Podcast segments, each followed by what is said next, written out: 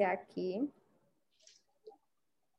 Atenção, edição, gravação do podcast com o Johnny Oliveira, do dia 23 do 11. A gente já está gravando retroativo, Johnny. Ah, vamos é, voltar no tempo. Voltando no tempo. Foi 5, 4, 3, 2, 1. Olá, está começando mais um podcast Empreender. Este ano o evento mudou sua configuração, 100% online. Nosso alcance agora é o mundo para ajudar micro e pequenos empresários na arte do empreender. Bom, desenvolver um negócio é uma tarefa complexa. É preciso descobrir necessidades, entender o perfil do cliente, saber gerenciar as finanças. Para quem empreende no próprio bairro, os desafios são os mesmos, mas é possível empreender sem passar muito perrengue.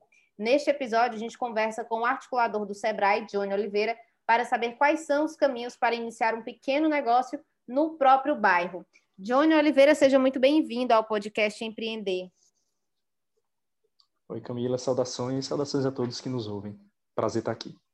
Bacana, prazer é nosso de te receber aqui, Johnny. O Johnny Oliveira é administrador, bacharel em administração pela UES, especialista em pequenos negócios pela FIA São Paulo e mestre em administração e controladoria pela UFC e articulador do SEBRAE, do escritório regional Fortaleza.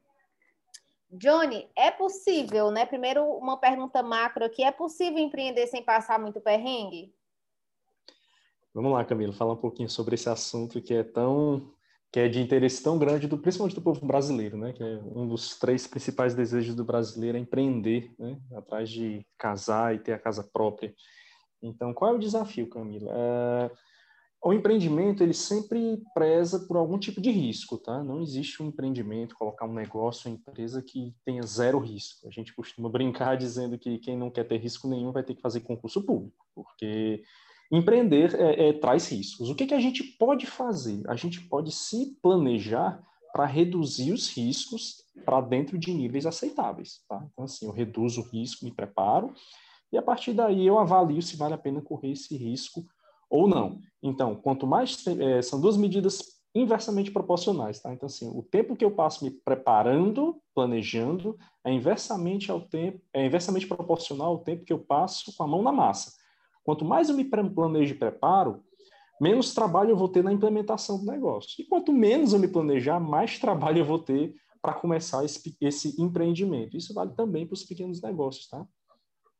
Muito bacana, ou seja, é possível empreender sem perrengue desde que você consiga se planejar de uma maneira organizada, né? E que te dê um embasamento aí para você não passar por muitas dificuldades, apesar fora as dificuldades que já são inerentes do empreendedorismo, né? Que a gente sabe que empreender não é uma tarefa das mais fáceis. Já fiz aqui algumas matérias e em dado ponto no texto eu sempre chego nessa conclusão, né, de que empreender não é uma tarefa das mais fáceis. Porém, tem muita gente aí que já nasce, parece, né, que com esse essa veia, digamos assim, para empreender. É, Johnny, voltando aqui para o nosso assunto específico, né, desenvolvendo um negócio, um pequeno negócio no próprio bairro. Você que também é especialista justamente nessa área, né, em pequenos negócios, é, como iniciar primeiro um pequeno negócio dentro do seu bairro e por que é, é, tem essa, essa, essa diferenciação né, de um pequeno negócio no próprio bairro? É diferente de quando você vai empreender no bairro de outro de, que você não mora? Como é que funciona essa sistemática de empreender no próprio bairro? Legal. É, Para a gente entrar nesse assunto, o, o, pequeno empreendedor, aquele potencial empreendedor, aquele que quer colocar aquele negócio, ele tem que pensar em duas coisas, tá? É, o primeiro item é a vocação. É tipo assim, o que, que eu gosto de fazer? Às vezes a gente encontra pessoas vindo aqui no Sebrae dizendo assim, olha, eu tenho uma economia aqui, eu tenho dinheiro guardado e eu tenho um terreno. O que, é que eu boto? Essa pergunta eu não tenho como responder. Eu posso dizer assim, olha, coloca uma padaria, mas você está disposto a acordar três e meia da manhã todo dia? Tem que ter uma vocação, você tem que gostar do que faz, né? Então, a primeira coisa é identificar coisas que a gente gosta de fazer, porque quando a gente gosta de fazer determinada coisa, o trabalho fica mais leve. Né? E o segundo item é tentar identificar uma oportunidade. Então, como é que a gente identifica oportunidade? Geralmente a gente vê os pequenos empreendedores colocarem negócios por conta de é, atendimentos, é, maus atendimentos ou de produtos ou serviços que eles não encontraram. Então, assim, olha, eu, procurava determinado produto ou serviço, não achava, ou achava e não gostava, e pensei assim, cara, eu acho que eu posso fazer melhor do que isso que tem aqui disponível. Né? E a partir daí a gente vê muitos empreendimentos florescerem por esse, através dessa linha.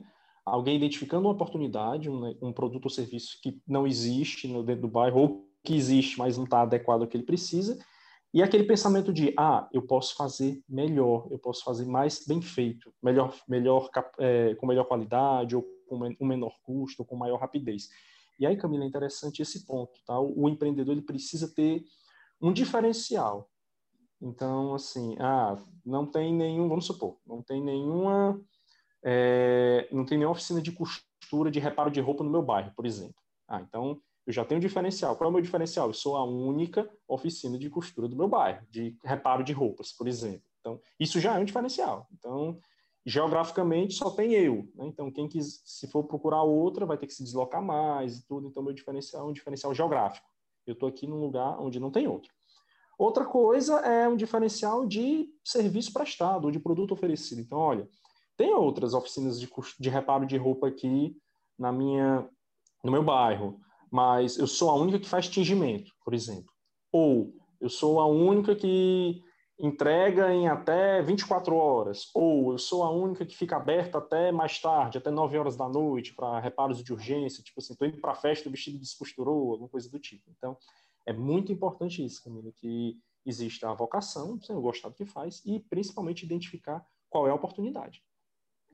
Uma das coisas é, Lembrando, né, que nos dias 1, 2, 3 e 4 de dezembro, a gente vai do a gente vai estar produzindo aí o webinar, né, que é um evento ao vivo com 16 horas de duração total, né, nesses quatro dias, mas a cada dia serão duas horas de evento trazendo grandes nomes do empreendedorismo local e nacional, trazendo palestras e oficinas. E o Johnny, inclusive, este articulador do Sebrae, é uma das pessoas que vai estar ministrando a oficina justamente com esse tema que a gente está dando uma pincelada inicial aqui, mas que com certeza você acompanhando o webinar do dia primeiro, que é o dia que o Johnny vai estar participando, você vai aprender muito mais coisas, muito mais aprofundadas do que a gente vai conseguir aqui no podcast. Mas aqui é já para dar uma ideia. Na temática lá, a gente fala sobre os pontos de. Te... Uma das temáticas, das micro temáticas desse tema, né? É o ponto de venda. Queria que tu me falasse um pouco sobre isso, né? Qual é a importância desse ponto de venda, como escolher o melhor local. Legal. É, essa parte do ponto de venda, Camila, é interessante, porque ela tem se transformado muito no decorrer dos anos, sabe? Então, assim, é, se a loja fosse uma pessoa, o ponto de venda seria a sua aparência, né? a roupa que você veste, como você se maqueia, ou, ou como você penteia seu cabelo. Né? Então, é importante que o ponto de venda esteja muito adequado, né? muito arrumado. Isso não quer dizer que você precisa necessariamente gastar muito dinheiro, não precisa, tá? Você pode ter um ponto de venda pequeno, você pode ter um ponto de venda na sua casa, adequar a sua garagem, por exemplo, é, é, ou um, um, cômodo da sua casa para ser o seu, a sua loja, mas é importante que ele esteja muito adequado, muito arrumadinho, né? limpo, bem sinalizado. Então, as pessoas, vou dar exemplos que eu vejo pelo Brasil, pelo Ceará todo, tá? Certa vez eu estava na, na região centro-sul do Ceará e vi a abertura de uma hamburgueria. Cardápio muito bom, é, ambiente muito limpo, garçons atenciosos. É, tinha uma fachada bonita, tá? Era com as pinturas muito bonitas, tal, bem, bem, bem descolada. Mas a comida mas era a... ruim. Não, a comida era boa, mas sabe o que que pegou? A placa. A placa era bonita, tá? Era uma placa redonda, como se fosse uma mandala, com mas do outro lado da rua você não conseguia ler. A letra era muito pequena, muito pequena. Ou seja, quem passasse do outro lado da rua olhava, via um ambiente bonito, via mesas, tá? via um balcão, mas não sabia o que era. Tá? Não dava para ver o nome da, da, da, do estabelecimento, não dava para entender se era, uma, se era uma casa de sushi, ou se era uma pizzaria, ou se era uma hamburgueria. Então não tinha, era, era uma, uma placa bonita, mas pequena. Né? Então isso isso, leva, isso pega também, são pequenos detalhes, sabe? Então é importante que isso seja levado em consideração. Se você tem um comércio, é, mercadinho ou varejo de roupa, é importante você organizar suas prateleiras, né, gôndolas ou araras. Como é que você vai organizar isso de forma a chamar a atenção do seu público? Né? Então, como é que você cria um ambiente iluminado, claro, né? que, que seja convidativo para a pessoa entrar? Certa vez eu estava num shopping, também aqui no Ceará, e passei em frente, a estava procurando uma roupa, né? E passei em frente a uma loja de roupas, mas ela estava escura. Né? Eu disse, ah, essa loja está fechada. Né? Mas eu vi que a porta estava aberta e que tinham pessoas dentro. Então, eu disse, ah, essa loja não está fechada. Né? E aí eu fui lá e comentei, nossa, está escuro. Aí a mulher disse, não, a gente apagou a luz para economizar.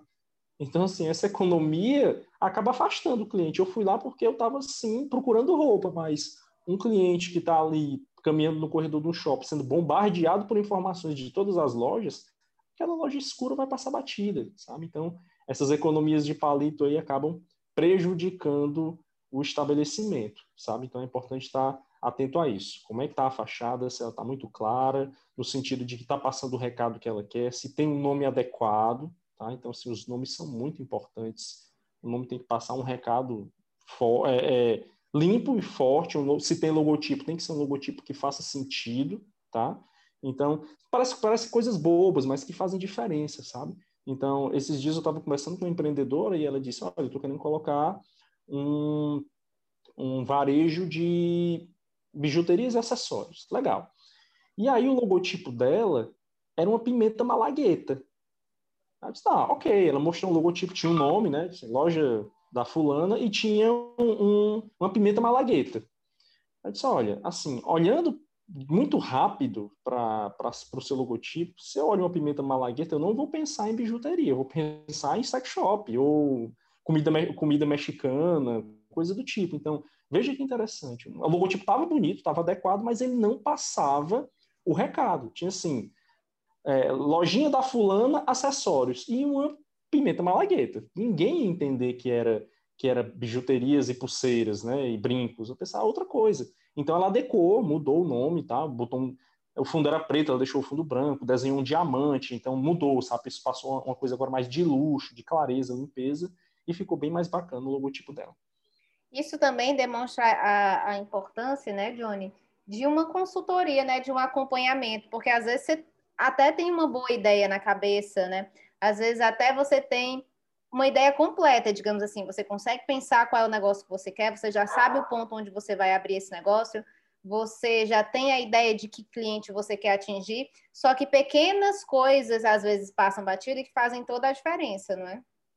Com certeza. E, assim, o, o, o, pequeno empreendedor ele tem um grande desafio, porque diferente de uma grande empresa, de uma empresa enorme, que tem um gerente de vendas, tem um diretor financeiro, tem um diretor de marketing. No pequeno negócio, todos esses diretores são um empreendedor. Ele tem que é ser o bloco tudo. do eu sozinho, né? É o bloco do eu sozinho, é eu equipe, né? Uma equipe sozinha, né? Um exército de um homem só. Né?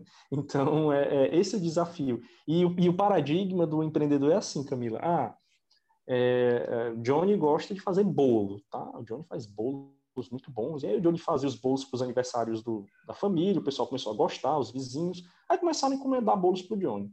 Aí o Johnny, ah, legal, uma oportunidade, né? E uma vocação. Eu gosto de fazer bolo e estou vendo oportunidade. Aí começa a fazer bolo por encomenda, bacana. E o pessoal começa a encomendar mais, o Johnny começa a não dar conta. Aí o Johnny contrata um ajudante. E aí começa a produzir mais bolo, aí o Johnny continua não dando conta, aí tem que fazer uma reforma na cozinha, percebe que a casa do Johnny não está grande o suficiente, aluga um ponto, bota uma cozinha industrial, começa a produzir, contrata mais dois ajudantes, dois funcionários, e em pouco tempo, Camilo, Johnny está tendo que lidar com fornecedor, com folha de pagamento de funcionário, lidar com, com aluguel, impostos, contador, fazer divulgação nas mídias sociais, e o Johnny não faz mais bolo, sendo que. É o que o Johnny gostava de fazer mesmo era bolo, e é só o que o Johnny não faz mais. Agora o Johnny virou o diretor de um pequeno negócio e não mais só uma pessoa que faz bolo. E o que, qual é o pensamento e o que isso tem a ver com o que você falou agora? O empreendedor não tem a obrigação de saber tudo, mas ele tem a obrigação de buscar onde a informação está. Então, é isso que você colocou é importante, a, história do auxílio, da busca de informação, consultorias, capacitações. A gente tem que o tempo todo aprender coisas novas, porque o mercado está muito dinâmico e graças a você e eu, por exemplo, que somos, eu não sei você, mas eu sou um cliente muito enjoado. Eu não me agrado com qualquer coisa, eu não pago qualquer preço, eu não quero esperar qualquer tempo e eu quero que o produto seja muito bom. Olha que cliente enjoado. E graças aos clientes enjoados são que os pequenos empreendedores e os grandes também precisam se adequar o tempo todo para se manterem competitivos. Exatamente. Eu ia já comentar contigo isso, né? Que o Caio ele costuma dizer que eu sou o terror dos garçons, por exemplo. Porque quando eu me sento no lugar, é, eu não como todas as coisas. Eu quero saber se é manteiga ou margarina, eu quero saber qual tipo de farinha, eu quero saber de onde é que veio aquele peixe que eu estou comendo. E eu encontro muitas barreiras nisso, até comento sobre isso. Quando estava falando às vezes você pensa em empreender porque você não encontra um serviço que, que lhe atenda o suficiente, você pensa, vou fazer melhor que esse aqui, porque esse aqui não está funcionando muito bem. Eu tenho essa impressão várias vezes, né? Porque quando eu chego no lugar, sento no, no lugar, eu sempre tenho, a, o que vem na minha mente é, se eu tivesse um empreendimento, todas as pessoas, desde, a, desde o manobrista lá fora, se alguém perguntasse alguma coisa do cardápio para ele, ele ia ter que saber, porque eu ia fazer toda uma uma equipe coesa e que todos, independente da função que ele exerça dentro do estabelecimento, precisa saber o que, que é, né, a ideia daquele lugar. E eu acho que isso que falta muito isso no, no, em muitos serviços, né? Seja num grande negócio, seja num pequeno negócio, eu acredito que isso seja uma falha muito recorrente, né? As pessoas não conseguem ofertar um serviço completo no sentido de qualquer coisa que eu pergunte, quando eu vou no lugar e que eu pergunto uma coisa para o garçom já, e que ele sabe todas as coisas, eu me surpreendo.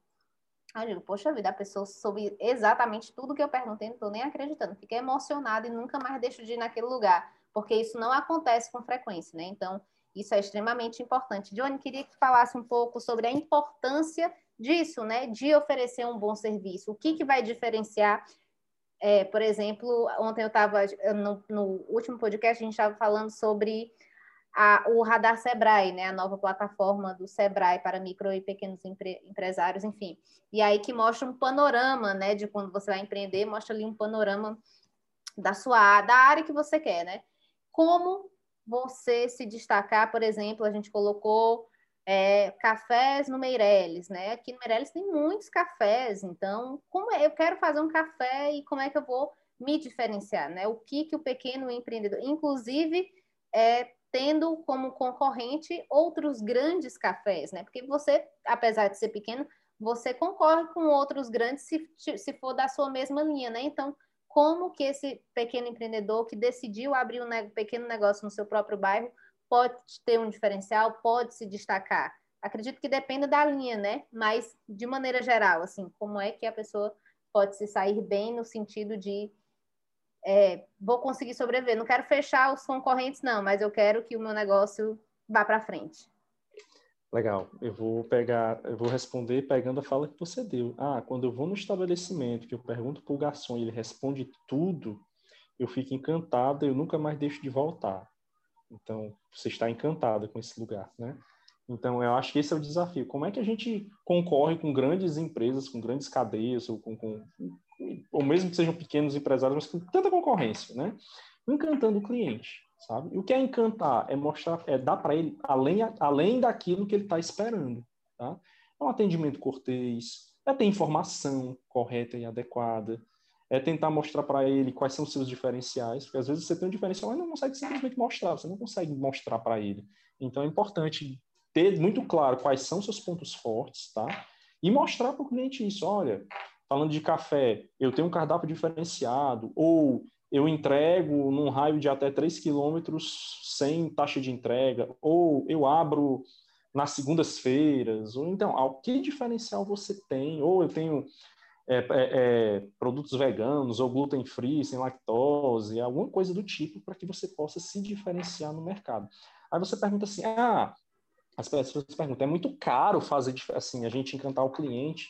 Não sei se é muito caro, sabe, Camila? Vou dar um exemplo, um testemunho real, tá? E você está falando de café, vamos falar aí do segmento de alimentação fora do lar. Certa vez eu fui para um, um, um restaurante, tinha uma feijoada dia de domingo, legal ah, feijoada domingo é bom, né? Então cheguei lá, fizeram propaganda boa dessa feijoada e pedi a feijoada, veio a feijoada, tá? Ok, né? Estava muito boa. Uh, aí você pergunta, onde você saiu encantado? Não, eu não saí encantado. Porque eu estava esperando a feijoada muito boa e veio uma feijoada muito boa. Então, assim, estava tudo dentro da minha expectativa. O encantamento vem quando a gente, quando a gente recebe além, né? E aí eu vou dar um, um outro exemplo. Quando, quando a gente, quando eu estava em outro restaurante, buscando outra, outra feijoada, né? Cheguei lá e disse, olha, eu quero uma feijoada. E uma cervejinha, porque é domingo e tal, calor, aquela coisa, ok. É... Sentei, aí o garçom veio, né? Pediu, pegou meu pedido, trouxe a cerveja e trouxe um copo que estava no congelador e no freezer, então o copo veio, né, bem geladinho, aquele copo nevado. Opa, legal. A outra feijoada que eu comi não tinha copo nevado, essa aqui tem, né? E aí o garçom trouxe um pires com torradas e um copinho de caldo da feijoada. Ele disse aqui, ó, isso aqui é para você degustar enquanto a feijoada não chega. Eu disse, nossa, sério? Ele, sério, isso aqui é por conta da casa, né? Olha só, me ofereceram o que eu não estava esperando. Então, um copo nevado, torradinhas com o caldo da feijoada. Torrada é pão velho, você sabe, né? Então, aquele pão velho duro, você fatia, passa margarina, bota na chapa, torrada.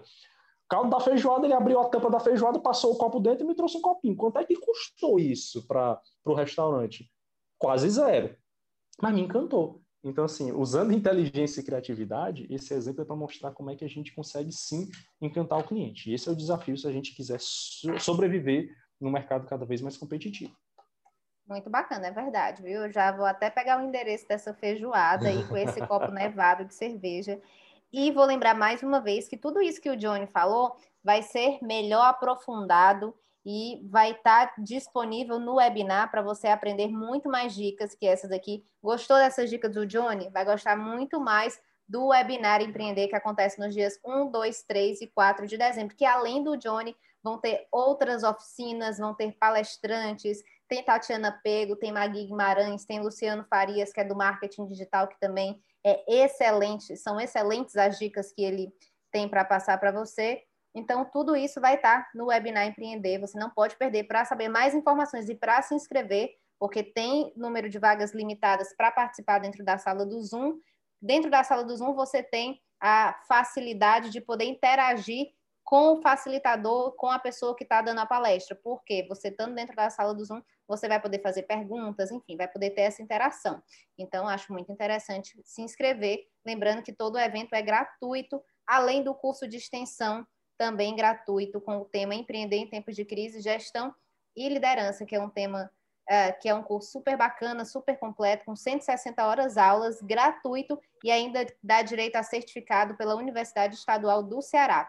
Então, acessa seminarioempreender.com.br e lá tem todas as informações, essas e outras muitas informações. Tem matérias, outros podcasts, tem lives, enfim, tem um mundo todinho sobre empreendedorismo lá no seminarioempreender.com.br. Eu vou ficando por aqui, quero agradecer já a presença do Johnny por essas super valiosas dicas, Johnny. Muito obrigada, viu? Valeu, Camila. Tem muito mais no dia primeiro. Tamo juntos. Obrigado. Maravilha, gente. Tchau. Até o próximo podcast.